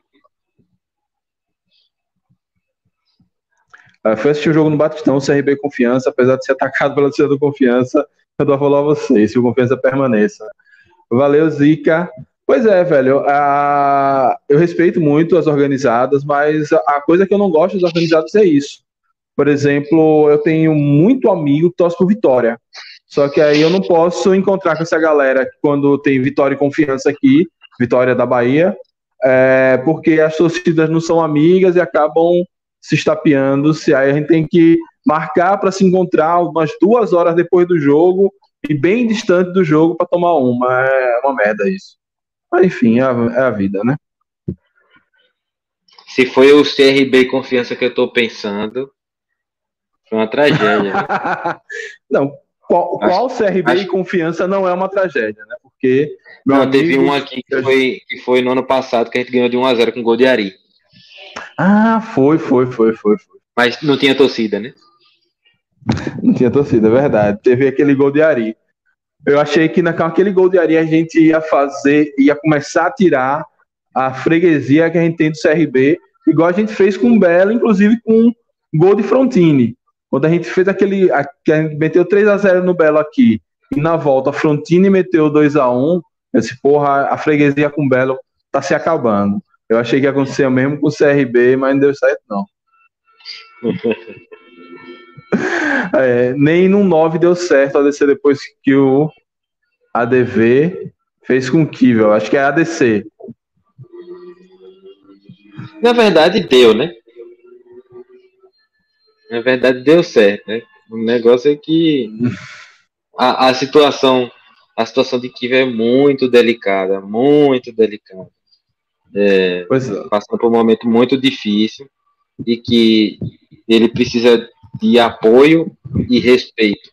A gente, uhum. como torcedor e como produtor de conteúdo, torce demais pela recuperação dele, pelo entendimento dessa situação, para que isso se resolva da melhor maneira para ambas as partes. Pois é. Ó, o Vitor aqui, saudade até de Genivaldo e Wallace Pernambucano. Cara, Genivaldo, a última temporada dele não foi boa. Mas Genivaldo tá no nosso coração, a gente ainda tá devendo uma homenagem a ele. Vamos ver se a gente consegue arrumar um tempero para fazer. É, Já o Wallace Pernambucano eu não tenho saudade, não. o DG tem um ranço da porra dele. Ó, voltei. Já pegou a mulher lá e já voltou. O homem é rápido. Foi rápido, ligeiro, hein, rápido. Rapaz. É, ó, cara, lembrando aqui, ó, foi uma tragédia mesmo. A polícia mandou a gente tudo ir junto com a torcida do Sergipe. pois é, rapaz. Ó, o Vitor Pereira aqui, ó, lembrando na nossa festa na hora da Atalaia, saindo do aeroporto. Vitor, ano que vem vamos repetir essa festa. Ano que vem eu estou convicto, quer dizer, convicto não, estou muito esperançoso que a gente vai bater e voltar na Série C. Acho que não é possível que a diretoria tenha desaprendido. Teve uma pergunta lá para trás, que era se o envolvimento de água com a Prefeitura de Carmópolis atrapalhou o time. A gente vai responder daqui a pouco, mas assim, eu, eu acho que a gente tem que acreditar nisso. A torcida tem que criar um clima positivo também. Acho que o clima está muito carregado. Qualquer postagem, ultimamente, do Confiança é muito. É, a gente tenta fazer, sei lá, posta um gol antigo. Ah, eu, eu, até comecei um projeto que eu, na verdade, desisti preguiça de fazer, que era um gol por dia, trazendo alguns gols antigos. Aí a gente bota um gol antigo, aí é, tá vendo? Tem que relembrar o passado, porque o presente tá uma merda. A gente faz uma homenagem a um jogador que se aposentou. Aí, isso que era jogador, agora, agora só tem merda, enfim. Se eu fiz uma homenagem a um jogador que se aposentou, foi o caso de é, recentemente agora Genivaldo, é para exaltar o cara, pô, não é para xingar.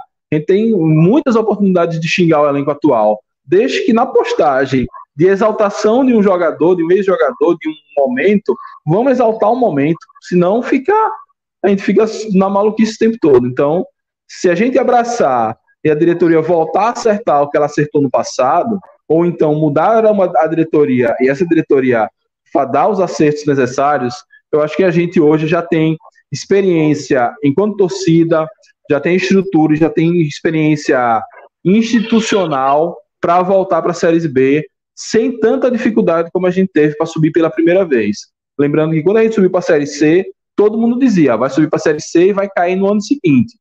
E a gente não só se estabilizou na Série C, como a gente era protagonista na Série C quando, quando a gente participava lá. Sempre chegava como candidato ao acesso. E agora não vai ser diferente, vamos acreditar. Vale lembrar também, Mike, ainda que o Confiança é a equipe com maior número de participações na Série C. Se for tomar como verdade essa afirmação, a Série C é o nosso lugar. A gente está na Série B de ousado, né? Então a gente, com, com essa subida para a Série B, eu até estava comentando ontem sobre isso. O ano que a gente devia ter caído era o ano passado. Porque a gente disputou uma Série B praticamente inteira.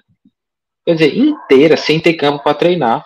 O, o, o Sabino foi ser inaugurado esse ano. Com um monte de dificuldade estrutural. É, inauguração da academia no meio da temporada. É, um monte de, de coisa acontecendo de transformação no Sabino. E a gente permaneceu. Aí agora que tudo meio que estabilizou, o, o, o barraco desabou, nessa que meu barco se perdeu, como diz o samba de Jorge Aragão. E uhum. a gente vê o confiança com bastante dificuldade e que assim a tendência para bater e subir é maior por conta dessa estrutura. Isso vai fornecer aos jogadores que vêm aqui é, uma condição de trabalho melhor, a gente vai conseguir atrair jogadores de Série C melhores, por conta uhum. até do nosso histórico de pagamento em dia, né? Eu, eu imagino que o Confiança descendo para C, um jogador vai preferir vir para cá do que ir para um Santa Cruz, diante do cenário que se desenha por lá. Pois é.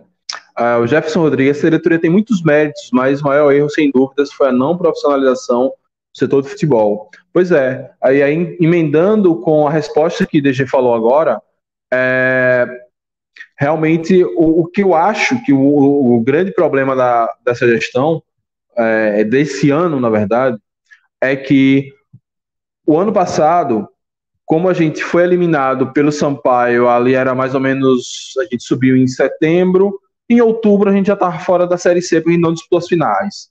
A gente passou pelo Ipiranga, subiu. Aí depois a gente fez as quartas, a semifinal com o Sampaio e foi eliminado. Naquele momento ali, a gente já tinha é, a gente teve outubro, novembro, dezembro, sem pandemia, é, com a cidade em festa, todo mundo esperançoso para fazer um planejamento. Então, Daniel Paulista teve o contrato renovado rapidamente, ele começou a montar o time, ele começou, ele deve ter tirado umas férias, mas em outubro, novembro já começou a montar o time, e quando a gente começa a temporada, a gente já está com um time que basicamente é o responsável por nos manter na Série B.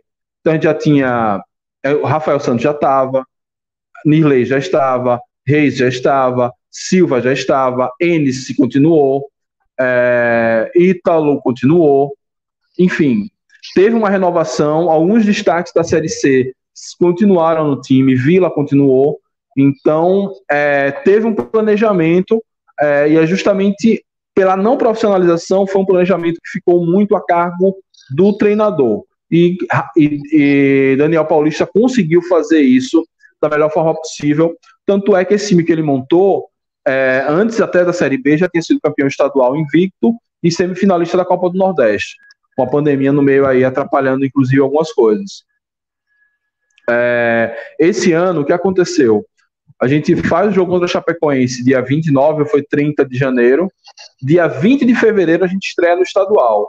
Nesses, nesses 20 dias, teve que Daniel Paulista tirar férias, é, renovar contrato e refazer o planejamento sendo que se a gente tivesse um de, departamento de futebol profissional é, em novembro ou outubro, finalizando a Série C, já era para estar tá começando a trazer os jogadores que a gente iria usar para o ano que vem. Lembrando que não é o fato da gente ter ficado na Série B que a gente ia mudar o perfil de contratação. O perfil de contratação é justamente destaques da Série C e um destaque ou outro de times que foram rebaixados na Série B do ano passado.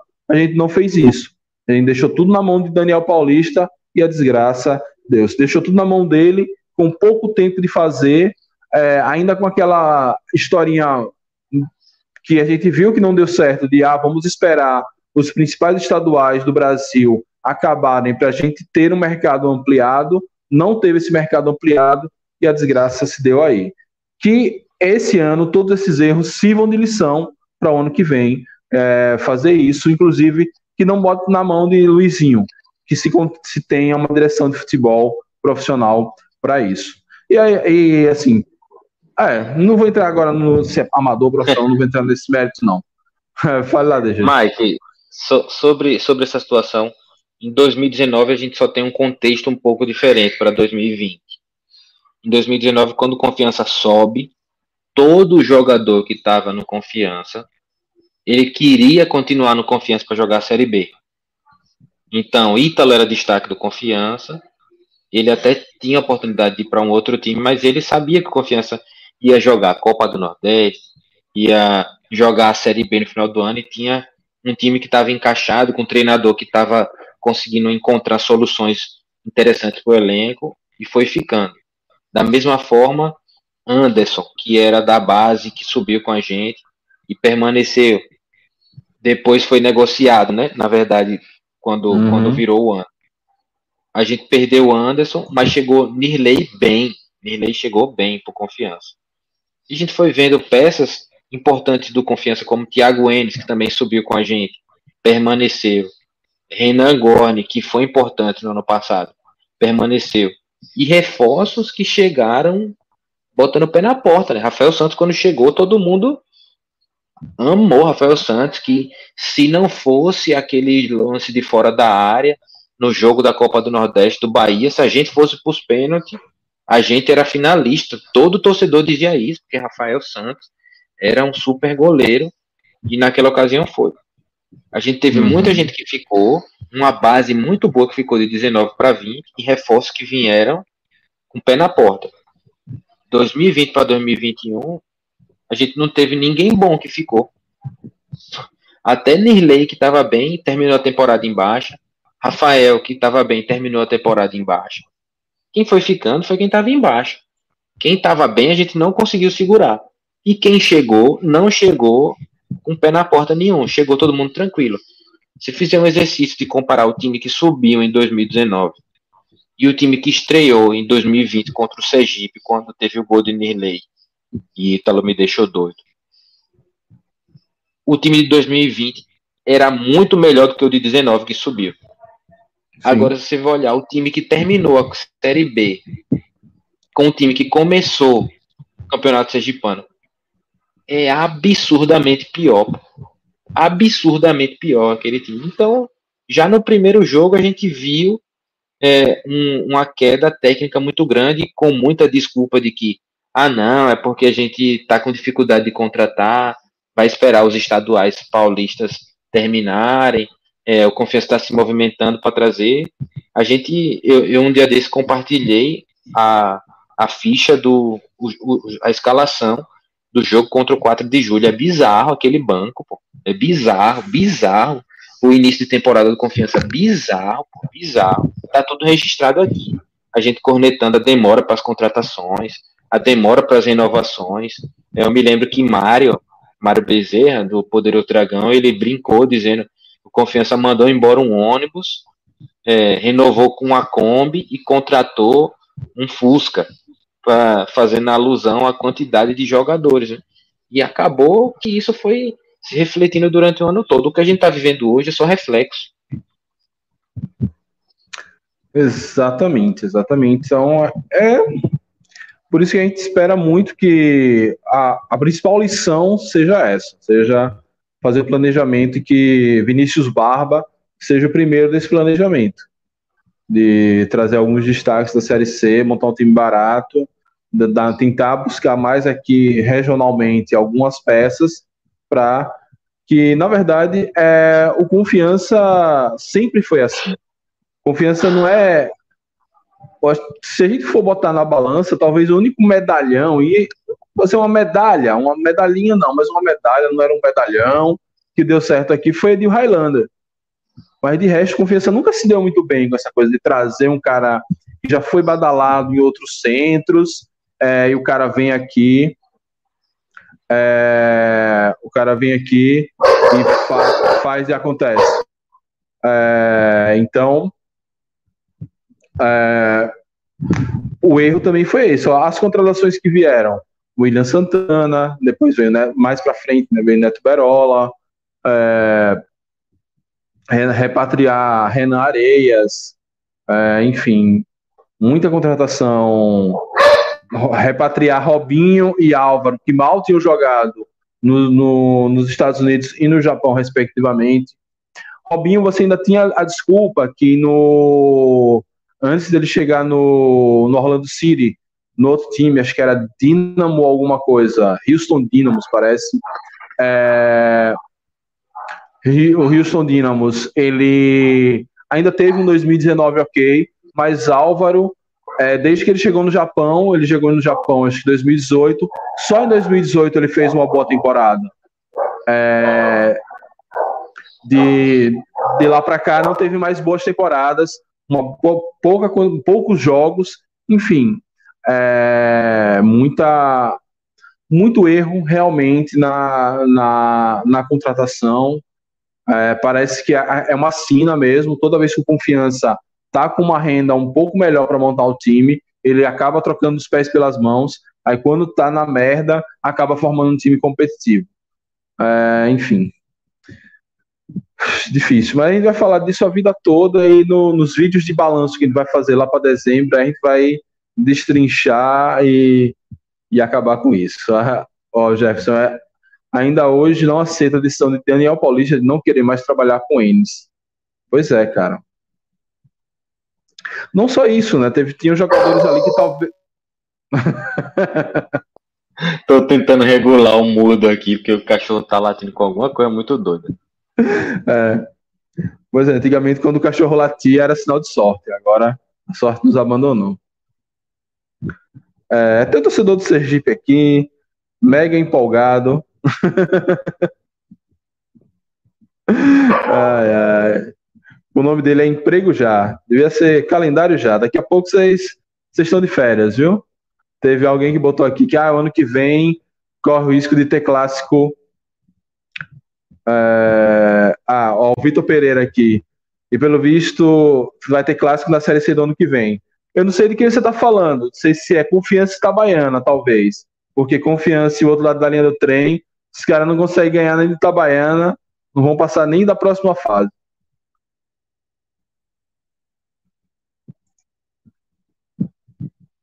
O lateral paraguaio, quando viu a desgraça que seria esse ano, não caiu logo fora. Aquele foi, aquele. Acho que ele foi num tarô. Acho que ele ah, deve ter chegado em Aracaju. Mãe Valéria, mãe alguma coisa. Deixa eu ir lá ver o que é que os búzios têm para dizer. Os búzios, meu irmão, volta pro Paraguai, porque aqui a coisa vai ser feia. Ô, Mike, sobre o, sobre o torcedor, torcedor do Sergipe, primeiro eu queria agradecer a audiência, né, em pleno, deixa eu ver que geração, 10h53 da noite, a se dedicar para vir aqui na nossa página exclusiva de torcedores de confiança, para comentar sobre. O cara tá sendo do CRB, pô, foi mal. Foi mal pela ofensa, foi mal pela ofensa. Ah, não. Tava preparando todo um contexto aqui para fazer uma ofensa cheia de classe. Então, você é torcedor do CRB, vá procurar tem, os, tem, sal, tem salvo conduto. Tem salvo conduto, tem salvo conduto porque tá, não sei como é que tá o jogo lá em Curitiba, do Curitiba, né? Mas chegou a liderar, ou tá na liderança da Série B, tem um salvo conduto aí. É, é isso. Vamos encerrando quase 11 horas da noite. Amanhã precisamos voltar. Ok, depois voltar a trabalhar, é ótimo, né? Precisamos trabalhar. É... DG, meu velho, valeu mais uma vez. Infelizmente, a, nossa, a sua ideia lá de, de fazer as lives dos acessos não deu certo, né? Da zona não liberou. Por enquanto, ainda não. A gente tem uma expectativa aí até o dia 7, né? que haja uma liberação. Se acontecer no dia 7, quem sabe, né? A gente não só faz a do dia 7, mas por enquanto ainda não. Esse é a maldição da gente tentar fazer as coisas pelo certo, né? A gente pede, vai atrás, manda e-mail e fica nessa, nessa resposta. Aí se a gente vai e coloca aqui no canal, no instante aparece um advogadinho, aparece um copyright, aparece qualquer coisa querendo bloquear o vídeo no instante. Né? Mas para responder o e-mail da gente, não responde. Alô da Zona, se você conhece alguém da Dazona aí, manda, manda olhar o e-mail lá, por favor. Pois é, Dazona. Mas, Inclusive, se quiser patrocinar o canal, patrocina nós, porque a gente vai, vai arrumar um monte de assinantes para vocês. Público-alvo certinho, né? Mas é isso, Mike. Tô, tô aqui novamente. A gente vai produzindo conteúdo nessa época que confiança tá passando. Porque é disso que a gente gosta, é isso que a gente faz. E independente se confiança tá bem ou tá mal, a gente busca catalogar, né? Isso aí, mais para frente a gente ter esses registros, criar e inspirar outras pessoas também a fazerem isso, até porque é, a gente está fazendo por enquanto, não sei até quando a gente vai conseguir fazer isso, né? Até, até quando as nossas vidas vão permitir a gente estar tá aqui catalogando, mas a gente busca também inspirar outros torcedores para isso. Como a gente já está chegando perto do final, lembrar a galera que Dragão Gaiato está em todas as redes sociais, é, inclusive no Facebook, mas eu não, não mexo lá não direito, mas está lá. É, se quiser seguir o Dragão Gaiato, é só procurar tanto Instagram, YouTube, Twitter, principalmente são essas três que eu mexo. Aqui no, no YouTube estou colocando alguns conteúdos lá no canal, inclusive um pós-jogo de hoje. Pedir a você que está assistindo aí para se inscrever lá, dar essa moral, para a gente chegar aí aos mil inscritos, que é o próximo objetivo agora. Conseguimos chegar aos 500 inscritos na semana passada. Vamos rumo aos mil. Valeu, é, Maio. Tamo junto. Eu espero aqui voltar para a gente falar de uma vitória do Confiança contra o Brasil. Oh, valeu, valeu. É... Sigam o canal do DG, Dragão Gaiato, aqui no YouTube. Ótimo canal, muito, muita coisa diferenciada. Tem os pós-jogos, tem as análises estáticas, tem as cortes de alguns podcasts que citam confiança, enfim. É, muito material bom, então dá moral lá pro cara, nosso parceirão aqui, que é praticamente meu sócio aqui no Dragão de Aracaju. Quando isso aqui começar a dar dinheiro, eu vou ter que repassar uma parte a, a DG. É, da minha parte, amanhã, se eu tiver paciência ou e ou tempo, vai ter o, o react da coletiva, nunca mais eu fiz, porque realmente está faltando paciência e tempo. É, e aí vamos tentar ver se fazer uma no, no, na live da noite de giro de notícias, tentar puxar a capivara aí do Vinícius Barba, enfim, tentar seguir com, com a programação normal do canal até o jogo contra o Brasil. Jogo contra o Brasil que é 11 horas da manhã, no dia 7 de setembro, ou seja, vamos sofrer mais cedo na semana que vem. É... 7 de setembro, exatamente dois anos do acesso. Dois anos. E mais uma vez no Rio Grande do Sul, né? Estaremos é. lá. Exatamente. Vamos aqui ler os últimos comentários. o Vitor perguntando o que aconteceu com Enes e Daniel. Jefferson já respondeu. O Adam dizendo que vai acabar com a única coisa que prestou hoje. Pois é, cara, mas a gente, infelizmente, chega uma hora a gente tem que dormir, que amanhã trabalho nos espera. O 7B Brasil mandou um oi. É, o Adam dizendo que nem os desenhos rendem. Adam, meu velho, vá, se você vai assistir um filme, vai dar uma relaxada, vai tomar uma. E amanhã acho que a, a criatividade volta. Então vai assistir uns jogos antigos do Confiança, que é bom. Às vezes eu me, me paro olhando a TV Dragão, vendo ali alguns momentos de 2019. É massa, você dorme com um quentinho no coração. Esquece pois um é. pouquinho do time atual e lembra de que a gente também já viveu momentos felizes. O Adam dizendo que já tá vendo o valor, provavelmente é o da Zone. O problema é que eu acho que o da Zone corre o risco de nem existir o ano que vem. Aí o ano que vem vai ser TV Brasil, rádio, aí vai ser. A a gente tava muito mal acostumado a todo jogozinho televisionado, que o da Zone tá em, em franca decadência. É, enfim. Ah, Mas agora, Mike, não tem, não tem mais esse, essa opção não de não ter série sem transmissão. Até a série D é transmitida lá por aquele é. Eleven Sports. É, Eleven então, Sports. De qualquer forma, a gente vê ano que vem o jogo. Ó, Vitor Pereira aqui, a detalhes da vida sexual de Enes. Enes só pegava as meninas. Pois é, acho que mas um homem jogava, enfim. Entregava em campo. Falsas esperanças, DG, o homem está inconsolável. Calma, Ana, calma, que ano que vem a gente volta a ganhar. Ano que vem campeão sergipano, ano que vem vamos subir de volta, enfim. Torcida no estádio. Torcida no estádio. Tudo pro ano que vem. Galera, é, valeu mesmo. É, deixa eu só botar o banner aqui. Para quem não se lembrou ainda, 45 do segundo tempo, 49 já nos acréscimos. Curta o vídeo, se inscreva no canal e ative as notificações. Segue, segue meu perfil do DG, Proletário News, Dragão Brisado, ADC Mil Grau, canal Poderoso Dragão, enfim, tem uma galera fazendo conteúdo aqui. Se eu esqueci de alguém, me perdoe. Tem uma galera fazendo conteúdo por confiança, galera que está aqui na raça, é, não ganhando nada ou ganhando muito pouco, é, mas sempre acreditando que pode ser que sempre acreditando que o confiança nos dá alegria em algum momento, mesmo numa desgraça como essa. Então, segue a gente aí, dá aquela força. É, muito obrigado a todos, saudações proletárias. Fui.